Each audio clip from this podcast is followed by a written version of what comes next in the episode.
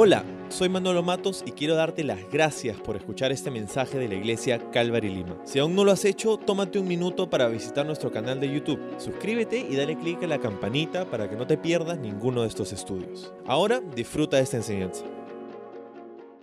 Bueno, estamos en una serie que hemos llamado Más Alto. Y si estás aquí de visita o por primera vez, nosotros lo que hacemos es los domingos en la mañana estudiamos la Biblia en nuestras reuniones, lo hacemos casi sistemáticamente, verso a verso, capítulo a capítulo.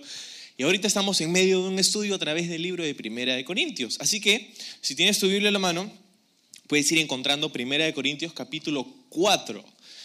Sin embargo, hoy quiero hacer algo un poquito diferente. Hoy vamos a estar en el mismo pasaje en el que dejamos la semana pasada. Vamos a tomar unos versículos del, pasaje anterior, del capítulo 4, y vamos a terminar con los últimos versículos del capítulo. Pero hoy vamos a hacer algo un poquito diferente porque hoy día vamos a examinar este texto que ya vimos en parte la semana pasada desde otra perspectiva, desde otro ángulo. Hoy queremos examinar este texto a través de los lentes de la paternidad. Y el mensaje que ah, vamos a estar viendo hoy, el título del mensaje de hoy es Padre presente. Padre presente. Eso es lo que vamos a, estar observando hoy en el capítulo 4 de 1 Corintios y mientras ah, llegamos ahí en nuestras Biblias podemos tomar un momento para orar. Vamos a orar. Señor, otra vez, ese tiempo es tan fantástico para nosotros porque podemos leer y estudiar y proclamar tu palabra, Señor. Háblanos por medio de, ella, Señor, y como en última instancia te pedimos que, que seamos transformados por medio de tu Espíritu Santo, Señor, dándonos la convicción para poder obedecer tu palabra, Señor, el estándar de nuestra vida, la autoridad de nuestra fe. Señor, gracias por darnos este tiempo. Háblanos en el nombre de Jesús. Amén y amén. Bueno, vamos a comenzar esta mañana en el verso 14 de Primera de Corintios capítulo 4. Vamos a, voy a leer el pasaje en su totalidad y luego vamos a em, hablar de algunas cosas que vemos ahí en el texto. ¿sí? Dice verso 14, no les escribo estas cosas para avergonzarlos, sino para advertirles como mis amados hijos. Pues aunque tuvieran diez mil maestros que les enseñaran acerca de Cristo, solo tienen un Padre espiritual. Pues me convertí en su Padre en Cristo Jesús cuando les prediqué la buena noticia. Así que les ruego que me imiten. Por esa razón les envié a Timoteo, mi fiel y amado Hijo en el Señor. Él les recordará la manera en que sigo a Cristo Jesús, así como lo enseño en todas las iglesias en todas partes. Algunos de ustedes se han vuelto arrogantes al pensar que no volveré a visitarlos, pero iré y pronto, si el Señor me lo permite.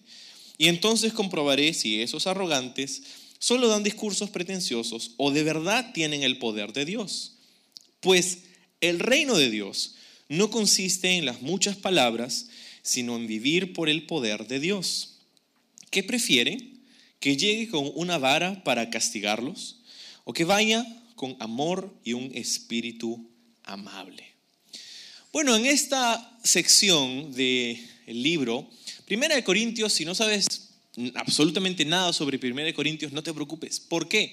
Porque Primera de Corintios es la carta que escribe el apóstol Pablo a la iglesia que se encontraba en Corinto. Y él escribe esta carta para tratar con muchos de los problemas que existían en la iglesia, pero también lo hacía para poder animar a los creyentes a vivir su cristianismo, a vivir su relación con Dios a un nivel más alto. Entonces, por eso hemos llamado así a la serie. Pero aquí en esta sección Pablo está mencionándoles, o les acababa de mencionar, algunas cosas muy fuertes que había pasado él.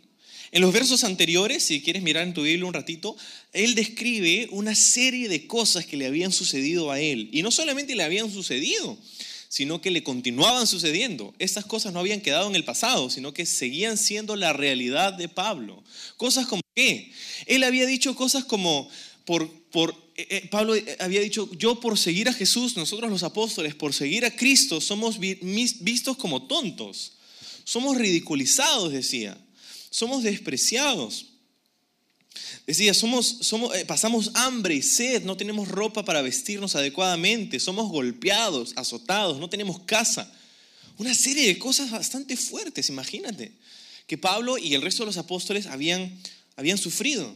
Ahora, después de esta lista de cosas que Pablo les dice ahí en el capítulo 4 de las dificultades y necesidades y cosas bastante, bastante fuertes que había pasado, Pablo les dice lo siguiente, ¿ok?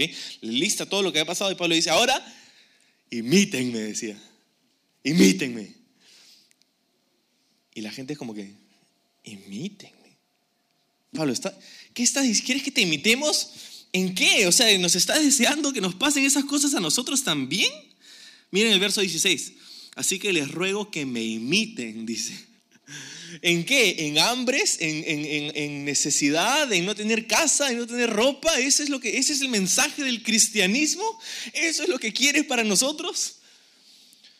Y de hecho, debería decir que por una gran parte de la historia, dentro de lo que se conoce o se conocía como la iglesia, muchas personas han dicho que sí, esa es la meta de una vida cristiana una vida ascética, o sea, una vida que renuncia a los placeres, renuncia a, las bondades del mundo, a las cosas que puedes disfrutar. Y hay muchas personas a lo, largo de la historia de la iglesia que han tomado votos de pobreza, votos de castidad, votos de silencio, votos de sufrimiento y, un montón de cosas, ¿no?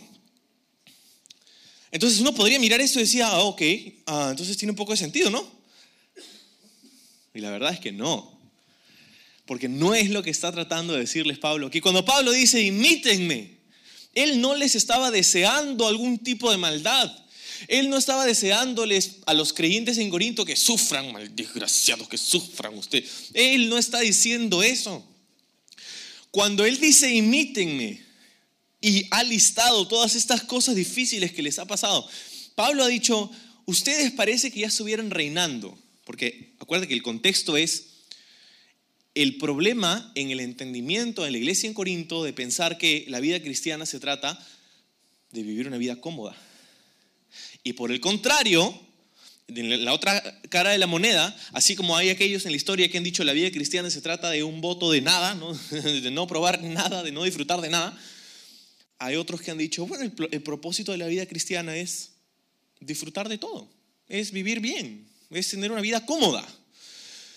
Y hay este otro campo, este otro bando dentro de la iglesia, ¿no? Que busca que, no sé, vivir bien, ¿no? Y, algunos, y incluso se enseñan algunos círculos de, la iglesia, ¿no? Como tú tienes que hacer esto y darle a Dios esto para que te multiplique, para que te bendiga, para que te prospere, para que no. Y entonces la gente, oh, sí, claro, ya, ¿dónde me, ¿a dónde me apunto, no? Y, y entonces hay un entendimiento también extremo y también equivocado en esa idea. Porque lo que Pablo está tratando de decirles es que no se trata ni de esto ni de esto. No se trata ni de vivir una vida de, de, completa o sufrimiento y necesidad, pero tampoco se trata de vivir una vida cómoda. ¿Por qué? Porque la vida cristiana no se trata de nosotros.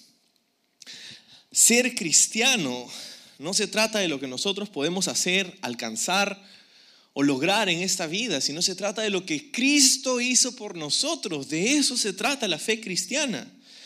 No se trata de tener una vida cómoda ni de sufrir por sufrir simplemente. Entonces, ¿qué es lo que Pablo estaba tratando de decirles al decirles, imítenme? Pablo estaba tratando de que ellos pudieran entender que su fe debía ser una fe inquebrantable. Porque a pesar de las dificultades, del hambre, de la necesidad, de no tener casa, de ser ridiculizado, de ser burlado por todo el mundo, ¿él qué hacía? Seguía firme. Y eso es lo que Pablo decía, imiten. Porque ustedes dicen, ah, ustedes están reinando, qué bien, cómo se sienten, ah, qué lindo, pero el fin de la vida cristiana no es tener una vida cómoda no es tener una vida cómoda. Me encanta lo que dijo una vez un autor que quizás has escuchado, se llama C.S. Lewis. Fue el autor de, por ejemplo, las crónicas de Narnia, ¿no? entre, otros, entre otros escritos muy importantes de literatura. Él dijo esto, yo no busqué en la religión por felicidad, porque siempre supe que una botella de vino podía darme eso. Si quieres una religión que te dé comodidad, no te recomiendo el cristianismo, dijo C.S. Lewis. No te recomiendo el cristianismo. Y él era cristiano, ¿no? Entonces lo que él estaba tratando de decir era casi lo mismo que Pablo, ¿no? Se trata de vivir una vida cómoda ni de sufrir por sufrir simplemente, sino que se trata de tener una fe en lo que Cristo había hecho por nosotros. Pablo era un ejemplo de lo que él le había escrito en otra ocasión a la iglesia en Roma. En la, en la carta a los romanos, en capítulo 8, Pablo dice lo siguiente, yo estoy confiado, estoy seguro de que nada, dice, nada podrá separarnos del amor de Dios ni lo alto, ni lo profundo, ni la necesidad, ni la enfermedad, ni la espada, ni la misma muerte, decía, podrá separarnos del amor de Dios. Y eso es lo que Pablo estaba buscando que ellos imiten. ¿Que imiten qué? Que entiendan que el objetivo de la fe cristiana es la regeneración del alma humana a través de la fe en el sacrificio de Jesús en la cruz. Ese es el propósito de nuestra fe. ¿La qué cosa? La regeneración del alma del ser humano. Se trata de volver a estar en paz con Dios. Y cuando digo paz con Dios, no digo la paz que tú puedes tener con Él, pero la paz que Él puede darte a ti. La paz que Él puede tener para contigo. ¿Por qué? Porque uno puede decir, ah, sí, yo, yo tengo paz con Dios. Ah, yo, Dios y yo así somos chocheras, uña y mugre somos nosotros. ¿Ah, paz? Sí, sí, sí, claro que sí, tengo paz con Dios. Pero eso no quiere decir que Dios tenga paz contigo. ¿Cómo podemos tener paz con Dios? Bueno, Pablo cada vez, casi cada vez que escribía una de sus cartas, saludaba a los hermanos diciéndole lo siguiente, gracia y paz sean sobre ustedes en nuestro Señor Jesús. Gracia y paz. Y ese orden es importante, porque no puedes tener paz con Dios si no has recibido la gracia de Dios. La gracia. ¿Cuál es la gracia? La gracia de Dios es el regalo no merecido de tu salvación. Y que Cristo murió en una cruz para cubrir y pagar tus pecados, para que puedas ser perdonado por Dios, para poder tener otra vez una intimidad, una relación personal con Dios. De eso se trata. Entonces, tener paz con Dios es algo que te da un sentido de estabilidad y de inamovilidad que nada en este mundo te puede dar, ni francamente quitar. Eso era lo que Pablo quería que imiten. Una fe inamovible que no está regida por, las, por la inestabilidad de las circunstancias. Eso es lo que decía, imiten. Eso es lo que quiero que imiten. Porque a pesar del hambre, de no tener casa, a pesar de sufrir, de ser ridiculizado, aquí estamos firmes. ¿Por qué? Porque tenemos una fe que es un ancla para nosotros. Ustedes piensan que la vida cristiana se trata de reinar y estar, bien. No, ¿por qué? Porque si tú piensas que la vida cristiana se trata de tener una vida cómoda, cuando la vida no sea tan cómoda, no sé cómo vas a reaccionar. ¿De qué te vas a aferrar? Si tu entendimiento de lo que es la vida cristiana es una vida cómoda. Porque entendemos que la vida no siempre es cómoda. Entonces, si nuestra paz está en lo material, si nuestra paz está en, en, nuestra posición, si nuestra paz está en nuestra popularidad, si nuestra paz está en lo que hemos podido lograr o alcanzar, cuando esto se vaya de nuestra vida, también se irá tu paz. Por eso nuestra paz no está en el mundo ni en las cosas del mundo, sino que nuestra paz está en Dios. y no en lo que nosotros hemos hecho por Él, sino en lo que Él ha hecho por nosotros. Y por eso Pablo podía decir, imítenme. Otra de las razones, otra de las razones por las que Pablo decía, imítenme, es, y él lo dice aquí, es porque él era su padre espiritual. Él dice, yo me he convertido en el padre espiritual de ustedes. ¿Cuándo? Cuando les prediqué la buena noticia, dice, ¿no? Entonces, ¿qué significa eso de ser padre espiritual? Bueno, hay dos cosas. Lo primero es que simplemente estaba diciendo, bueno, yo, yo les prediqué acerca de Jesús, entonces ustedes llegaron a la fe en Cristo Jesús gracias a mi predicación. Y no es que Pablo se está echando flores, ¿no? Como, yo pues, mira, pues, Dios, ah", ¿no? No está diciendo eso, sino que lo que está diciendo es el simple hecho de que ustedes sean creyentes hoy. Me lo deben a mí, de cierta manera. Obviamente al Señor, Dios usó a Pablo y todo lo demás. Pablo no está tomando crédito de ello, pero simplemente está diciendo, hey, no sé si te acuerdas, pero yo fundé la iglesia de Corinto. Entonces, e, eso no hacía a Pablo sentirse orgulloso en el sentido vano de la palabra, pero orgulloso de haber sido partícipe de su nacimiento espiritual. Entonces, por un lado es eso. Por otro lado, hay una, una, aclaración importante. Porque Pablo, cuando él se, se identifica como padre espiritual de estos creyentes, hay algo allí que solo Pablo y el resto de los apóstoles tenían, que nosotros no. ¿Qué cosa era? Autoridad apostólica. Nosotros no tenemos esa autoridad apostólica que tuvieron los apóstoles originales de Jesús, porque ellos fueron los encomendados a establecer estas doctrinas que, que serían las bases de la iglesia sobre la piedra angular que es Cristo Jesús. Entonces, Pablo podía decir que era padre espiritual de esos creyentes, ¿sí? Pero nosotros no tenemos esa autoridad. ¿Por qué? Porque guiar a alguien a Cristo no significa que tú tienes una autoridad especial sobre esa persona, ¿no? Sino significa, por el contrario, que sí tienes una relación especial con esa persona. Qué bacán es, ¿no? Cuando conoces a alguien y le compartes acerca de Jesús y le invitas a la iglesia y viene y le entrega su vida a Cristo, wow, qué increíble, qué chévere, qué bacán. Todo porque le predicaste acerca de Jesús. Y no es que tú te vas a echar flores, ¿no? Sino que estás contento y gozoso de lo que Dios ha hecho en la vida de esa persona. Y ahora tú que le has predicado a esa persona no tienes autoridad sobre esa persona, pero tienes una relación especial con esa persona. Y, eso es lo que Pablo está diciendo, soy su padre espiritual, hay una relación especial con ustedes por haberles predicado el Evangelio. Y ya que es el Día del Padre, pues vamos a mirar este, el resto de este pasaje a través de estos lentes. De ser padre, de la paternidad. Y vamos a aprender algunos principios importantes sobre la paternidad.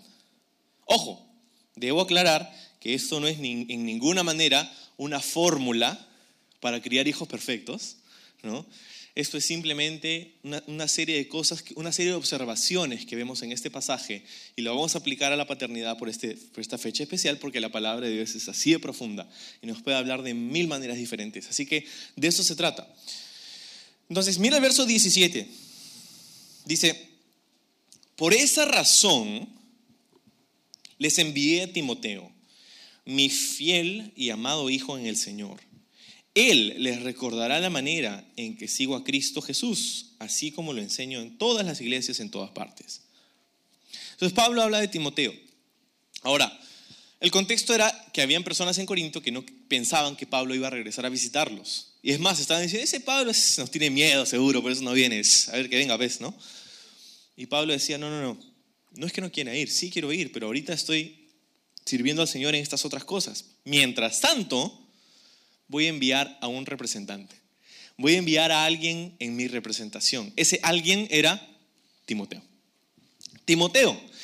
¿Quién era Timoteo? Bueno, tenemos dos cartas en la Biblia que Pablo le escribe a este hombre, Timoteo, primera y segunda de Timoteo. Y lo que entendemos acerca de Timoteo no solo está en estas cartas, sino que también está en el libro de los Hechos. ¿Por qué? Porque es muy curioso lo siguiente. Pablo conoce a Timoteo más o menos en el mismo tiempo en el que funda la iglesia en Corinto. Antes de llegar a la, ciudad de Corinto, en Hechos capítulo 16, Pablo pasa por la ciudad de Listra y se encuentra con un grupo pequeño de creyentes, entre ellos una mujer y su madre, que eran judías, creyentes. Y esta mujer tenía un hijo con un hombre griego, y ese hijo se llamaba Timoteo. En la ciudad de Listra, Pablo conoce a Timoteo inmediatamente hay algo que salta a sus ojos o a sus oídos. Era el reporte de, las personas, el reporte favorable sobre la persona de Timoteo. Dice que tenía un buen testimonio con los creyentes ahí, con las personas allí. Y lo mira y Pablo dice, Timoteo, no sé cuánto tiempo pasó, pero debe haber sido algo muy rápido. Y debe haber sido algo muy especial para que un hombre como Pablo invite tan rápido a alguien como Timoteo a su viaje misionero, porque eso es exactamente lo que pasa. Pablo mira a Timoteo y le dice, Timoteo, te propongo algo, ¿qué te parece si me acompañas a hacer misiones? Estoy yéndome acá a otra ciudad, a esta ciudad, voy para allá y Señor, vamos a ver por dónde nos va a llevar. Y Pablo y perdón, Timoteo se convierte en el compañero del segundo viaje misionero, uno de los compañeros del segundo viaje misionero de Pablo. Ahí, a partir de, ese momento. Ahora, un tiempecito después, en Hechos 17 y luego Hechos 18, Pablo llega a Corinto y funda la iglesia allí, con Timoteo, en el mismo viaje misionero.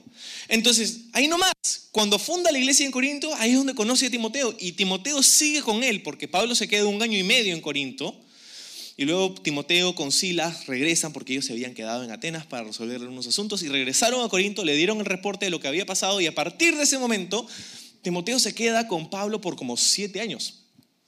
Mientras todo esto sucede, Pablo está entrenando, capacitando, dando oportunidad a Timoteo y, ahora, siete años después de haber fundado la iglesia en Corinto o de haber salido de la ciudad de Corinto, Pablo escribe esta carta y les dice, voy a enviarles a alguien. Yo no puedo ir, pero voy a enviarles a Timoteo. Voy a enviarles a Timoteo. En esos siete años, algo impresionante ocurrió. Timoteo pasó de ser un hombre excepcional, que lo era, a ser prácticamente la réplica de Pablo. ¿Por qué? Pablo decía lo siguiente, otra vez hemos leído el 17, dice, él, o sea, Timoteo, es mi fiel, amado hijo en el Señor. mira, mira, esa descripción, es fiel y es mi amado hijo. Lo siguiente que dice es, Él les recordará la manera en que sigo a Cristo Jesús. En otras palabras, Pablo le está diciendo, Él les va a hacer acordar a mí. Cuando Timoteo predica, suena como Pablo. ¿No? Entonces, Él les va a hacer acordar a mí. Eh, Timoteo había sido un, discípulo, una esponjita que había captado todo lo que Pablo le había enseñado a través de este tiempo, este, de este tiempo con Él. Ahora, creo que es muy importante considerar el contexto de Timoteo también. Hemos dicho que él era hijo de una mujer judía creyente y un padre griego. Y eso es todo lo que sabemos acerca de su padre. No sabemos nada más. Su padre era griego y eso es todo lo que la Biblia nos dice. ¿Qué significa que era griego? Significa que era gentil, significa que no era creyente, significa que tenía un sistema de fe completamente diferente al de su madre. Y eso quiere decir que Timoteo crece en un hogar, podrías decir que fue un hogar disfuncional. Porque a pesar de que su padre estuvo, estuvo presente en su vida, lo único que la Biblia nos dice acerca de su padre era que era griego. Entonces, Timoteo creció en una casa en donde su papá y su mamá tenían dos sistemas de fe completamente diferentes. Y algunos de ustedes saben lo que es eso. Quizá porque has crecido en un hogar así o porque tienes un hogar así. Porque tu esposo o tu esposa no comparten tu fe. Y si ese es tu caso, tú sabes la tensión que hay en una relación matrimonial la Biblia dice en el libro de Amós, ¿cómo pueden andar dos juntos si no están de acuerdo? Y es muy difícil el matrimonio entre un creyente y alguien que no lo es. Porque, bueno, pasan muchas cosas, ¿no? Y hay muchas complicaciones en el matrimonio. Y si no están de acuerdo en cosas fundamentales, es muy difícil que estén de acuerdo en cosas más pequeñas. Para algunos, para, los creyentes, el domingo es el día del Señor. Para los no creyentes es el día del descanso para no hacer nada, rascarse la panza todo el día. Para los creyentes, leer la Biblia es, un deleite. Para los no creyentes es una locura. Para el creyente, el, dar, diezmar, ofrendar, es algo que hacen con, genuino gozo y lo hacen por, porque es, es algo que, nace en sus corazones de agradecimiento y generosidad con el Señor. Y, para el no creyente es, es mi plata, ¿qué estás haciendo mi plata? ¿No? Este, para el creyente servir en la iglesia es un placer, es un gozo, es una alegría. Para el no creyente es una ridiculez. Y sin siquiera hablar de la crianza de hijos, ¿no? Porque cuando se trata de los hijos, todos queremos inculcarles lo que nosotros creemos que es lo mejor. Y para un creyente es criar a sus hijos en los caminos del Señor. Pero para un no creyente, un padre no creyente puede tomar una de dos posturas. Puede decir, la más severa, decir, no, no quiero que mis hijos vayan a tu iglesia, no quiero que les enseñes la Biblia, quiero criarlos para que sean pensadores libres. O puede tomar esta otra postura, igual de equivocada, pero un poco más suave, que dice, bueno, tú encárgate, yo me voy a trabajar.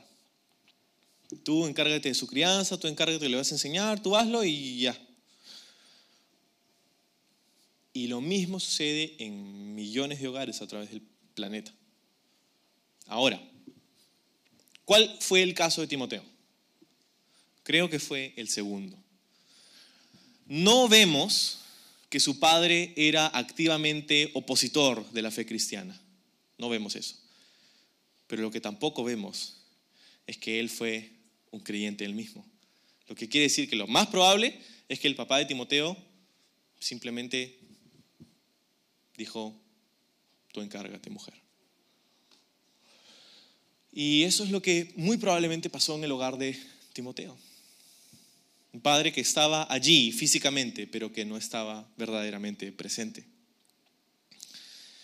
Ahora, hace algunos años, se hicieron unos estudios en Estados Unidos, unas encuestas, para tratar de averiguar cuál es el efecto de la presencia del padre en el hogar y en la sociedad.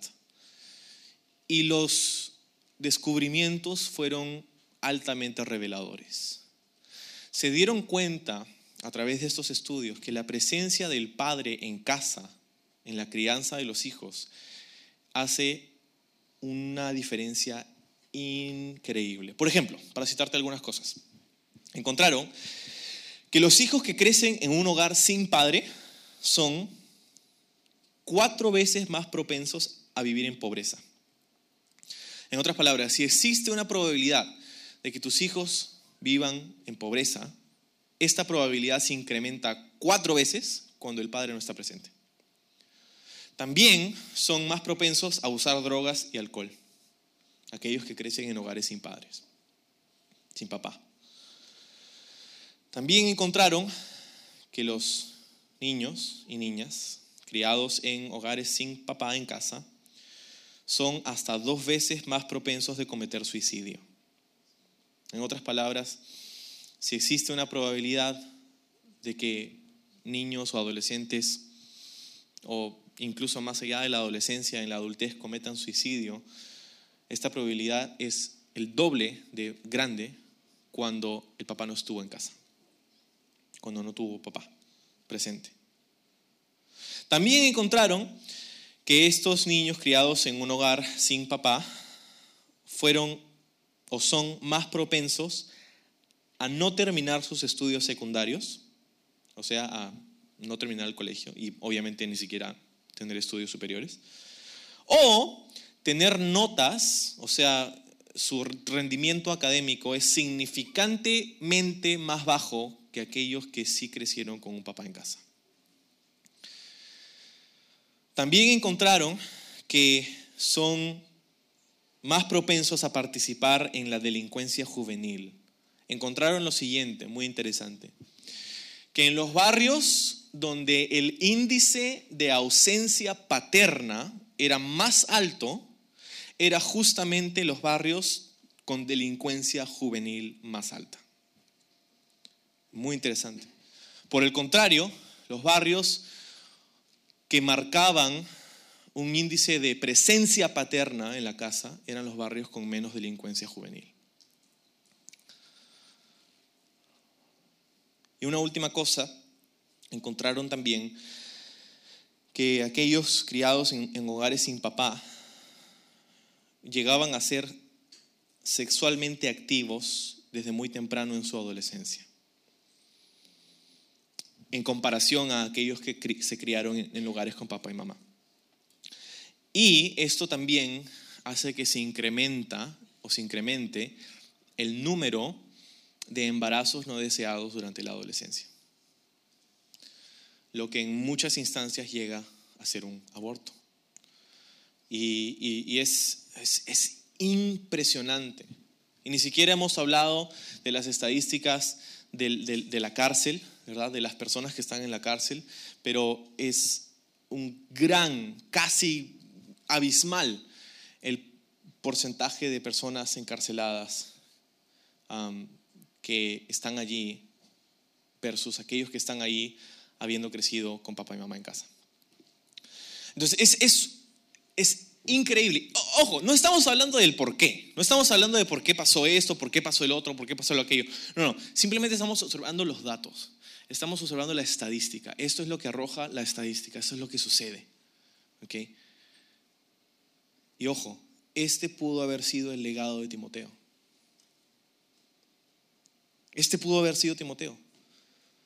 Pero no lo fue. No lo fue y eso nos da una esperanza muy grande. ¿Por qué Timoteo no fue un número más de esta estadística? Dos razones. Tres quizá. La más importante, la gracia de Dios. Pero la segunda es la dedicación y la fidelidad y la intencionalidad de su mamá y su abuela para criar a Timoteo en los caminos del Señor.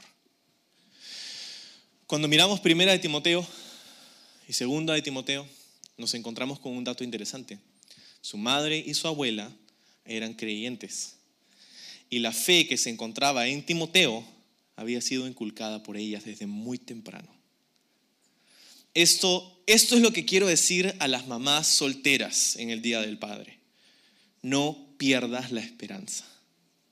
No dejes de enseñarles a tus hijos sobre el amor de Dios de criarlos en los caminos del Señor. No tienes idea del impacto que vas a tener sobre sus vidas, como fue en el caso de Timoteo. Siempre hay esperanza. Y escucha, en última instancia tienes que saber lo siguiente. Dios va a dar padres a tus hijos. Si tus hijos están siendo criados en un hogar sin papá presente, tienes que saber esto. Dios va a proveer esa necesidad de una u otra manera. Y no te lo digo simplemente porque es un pensamiento bonito, sino porque es lo que dice la palabra de Dios. No tienes que voltear ahí, pero es Salmo 68, versículos 5 y 6. Dice lo siguiente, Dios es padre de huérfanos, defensor de las viudas. Este es Dios y su morada es santa. Dios ubica a los solitarios en familias y pone en libertad a los prisioneros y los llena de alegría. Dios dice, Él, yo soy el padre de los huérfanos, yo soy quien proveo esa necesidad. Entonces tienes que saber lo siguiente, no desmayes, mamá soltera, no desmayes en, en inculcar a tus hijos y mientras más temprano mejor. La fe en el Señor, las enseñanzas de la palabra de Dios. Me encanta ver a mi esposa, por ejemplo, tomar tiempo consistentemente a través de los días para enseñar a nuestros hijos, para poner, en vez de, si vamos a poner televisión, es de poner un dibujo así que te queman las neuronas, a ponerles canciones que hablan acerca de la palabra de Dios, que está inculcándoles desde muy pequeños el consejo de la palabra de Dios. No tienes idea del impacto que eso genera en sus vidas. Eh, te dije que habían tres razones por las que Timoteo no fue un número más. Y la primera es obviamente la gracia de Dios, la segunda es la dedicación y la influencia de su madre en los caminos del Señor. Y la tercera razón es Pablo. Pablo fue la otra razón. Porque cuando Pablo llega a Listra, lo mira y dice, Timoteo, ven conmigo. Y, y a partir de ese momento comienza un discipulado intenso con Timoteo. Al, punto que después de algunos años Timoteo se convirtió, como te decía, en una réplica de Pablo. Y en estas cosas tenemos que pensar lo siguiente, ¿qué es, ya que estamos hablando de la influencia de Pablo sobre Timoteo, qué es lo que Pablo tuvo que hacer con Timoteo para que él se convierta en un hombre del cual Pablo podía hablar tan altamente? ¿Qué tuvo que hacer Pablo con Timoteo a través de todo ese tiempo? Básicamente tres cosas, y esas tres cosas son cosas que nosotros debemos hacer como padres. Así que estamos listos. La primera de estas cosas son cuatro en realidad. Hay cuatro, ok. Número uno, Pablo le enseñó la palabra de Dios a Timoteo. Pablo le enseñó la palabra de Dios. Si Pablo decía, Timoteo puede enseñar como yo, eso quiere decir que Pablo le había enseñado a Timoteo que enseñar. Entonces Pablo le enseña a Timoteo la palabra de Dios. Y tengo que decirte esto, papá. enseña a tus hijos el consejo de Dios. Léeles la Biblia. No solamente léela, pero dale el significado, el sentido. Enséñalos lo que significa, lo que implica, lo que es para ti. Ok, entonces vamos a tener devocionales todas las mañanas a las cinco y media de la mañana. Si eso funciona para ti, amén, gloria a Dios, aleluya.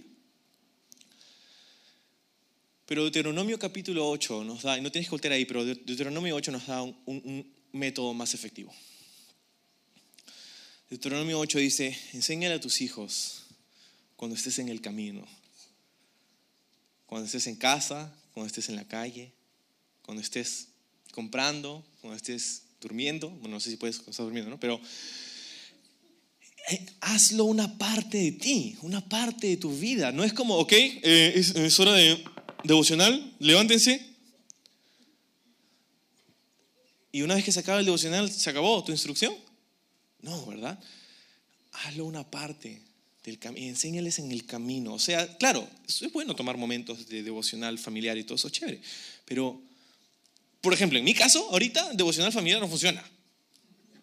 Mi hija no tiene ni tres años y el segundo tiene ni diez meses. Entonces, mm, retener su atención por dos segundos es difícil. Entonces, pero lo que sí podemos hacer es enseñarles de maneras que conectan con ellos y, tomar esa intencional. Enséñales la palabra de Dios y mientras más temprano mejor. Lo segundo, Pablo pasó tiempo con Timoteo. Para ser precisos, más de siete años. Pasó tiempo con Timoteo. ¿Sí? Y esto es tan importante, papá. Tus hijos te necesitan a ti. No necesitan de tus lujos o tus juguetes caros o tus caprichos, te necesitan a ti. Y honestamente quizás no te lo van a decir, jamás. Pero te necesitan. Necesitan pasar tiempo de calidad contigo. Muchos padres pasan tiempo con sus hijos así. Ah, ¿Y qué más? Ah, ya, qué bien, ¿ah? sí, sí. O mirando la tele. Ya, hijo, vamos a pasar tiempo de calidad.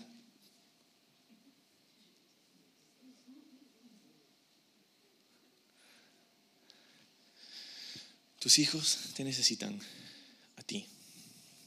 Necesitan tu atención. Necesitan tu instrucción. Necesitan tu consejo, tu amor, tu cariño, tus abrazos tus besos, aunque parece que no lo necesitan. Necesitan escuchar de ti que los amas, escuchar de ti que estás orgulloso de ellos. Lo tercero, Pablo guió a Timoteo con su ejemplo. Guió a Timoteo con su ejemplo. Escucha lo que Pablo dijo acerca de Timoteo. Él no dijo, cuando, Pablo, cuando Timoteo vaya, les va a, va a hacer lo que yo digo. No, Pablo dijo, cuando Timoteo vaya, va a hacer lo que yo hago. Les va a recordar lo que yo hago, porque él va a hacer lo que yo le he enseñado con mi ejemplo, lo que he modelado para él a través de todos estos años. Papá, necesitas guiar con tu ejemplo.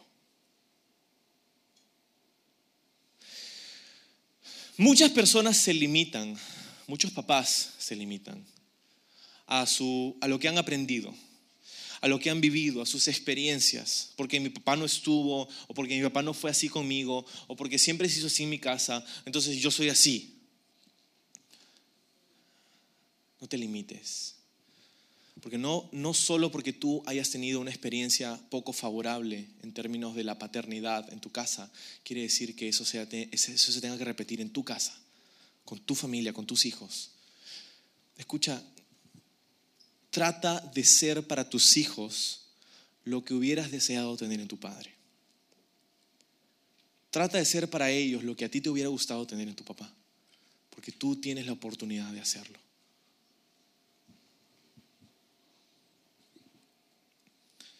Guió con su ejemplo. Y lo cuarto, lo último, hay un último punto con respecto al rol del papá en casa.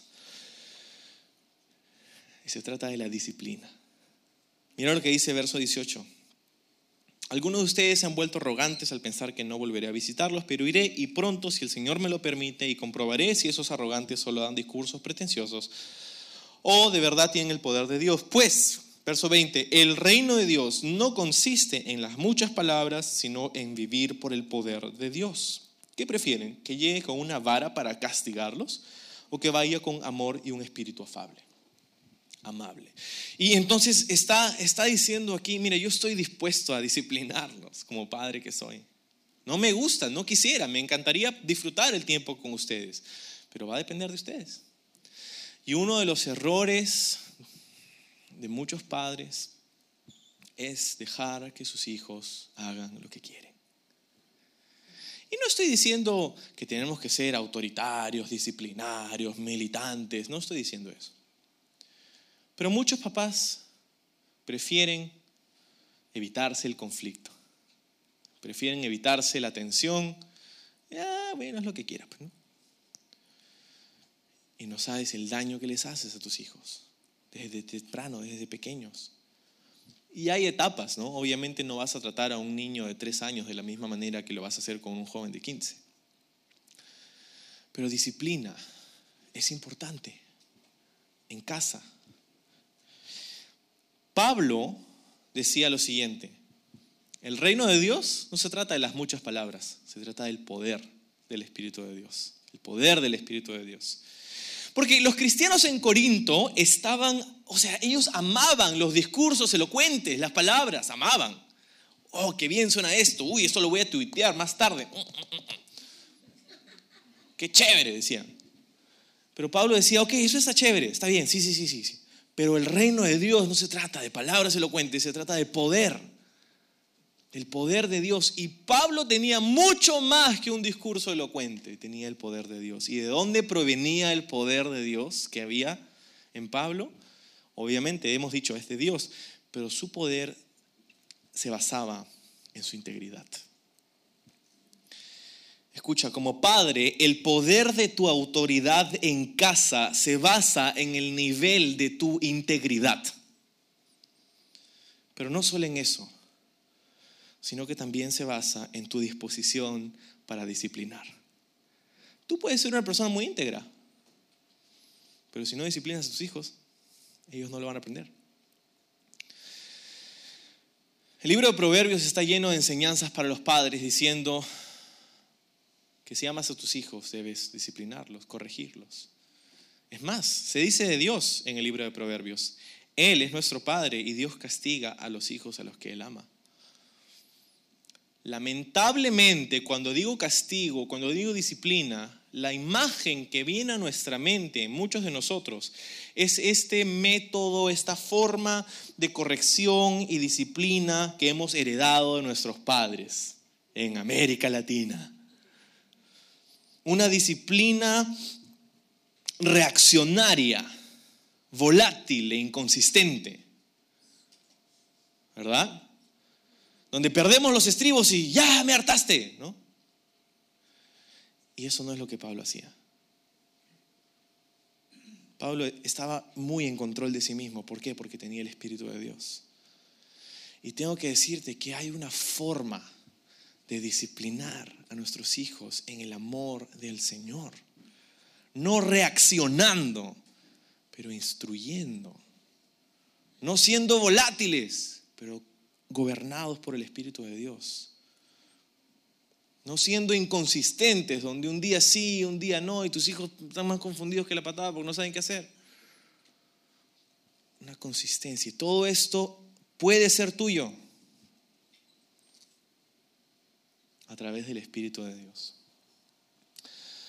Entonces, ¿qué lecciones importantes para nosotros? En última instancia, quizá tú creciste en un, en un hogar sin un padre. Quizá tu padre no estuvo presente en tu crianza. A ti te digo, recuerda que tienes un padre en el cielo que te ama con locura y que lo ha dado todo por ti. Él, Dios, Dios Padre, es Padre de hijos pródigos, todos nosotros. Y esta es tu oportunidad de regresar a casa, a sus brazos.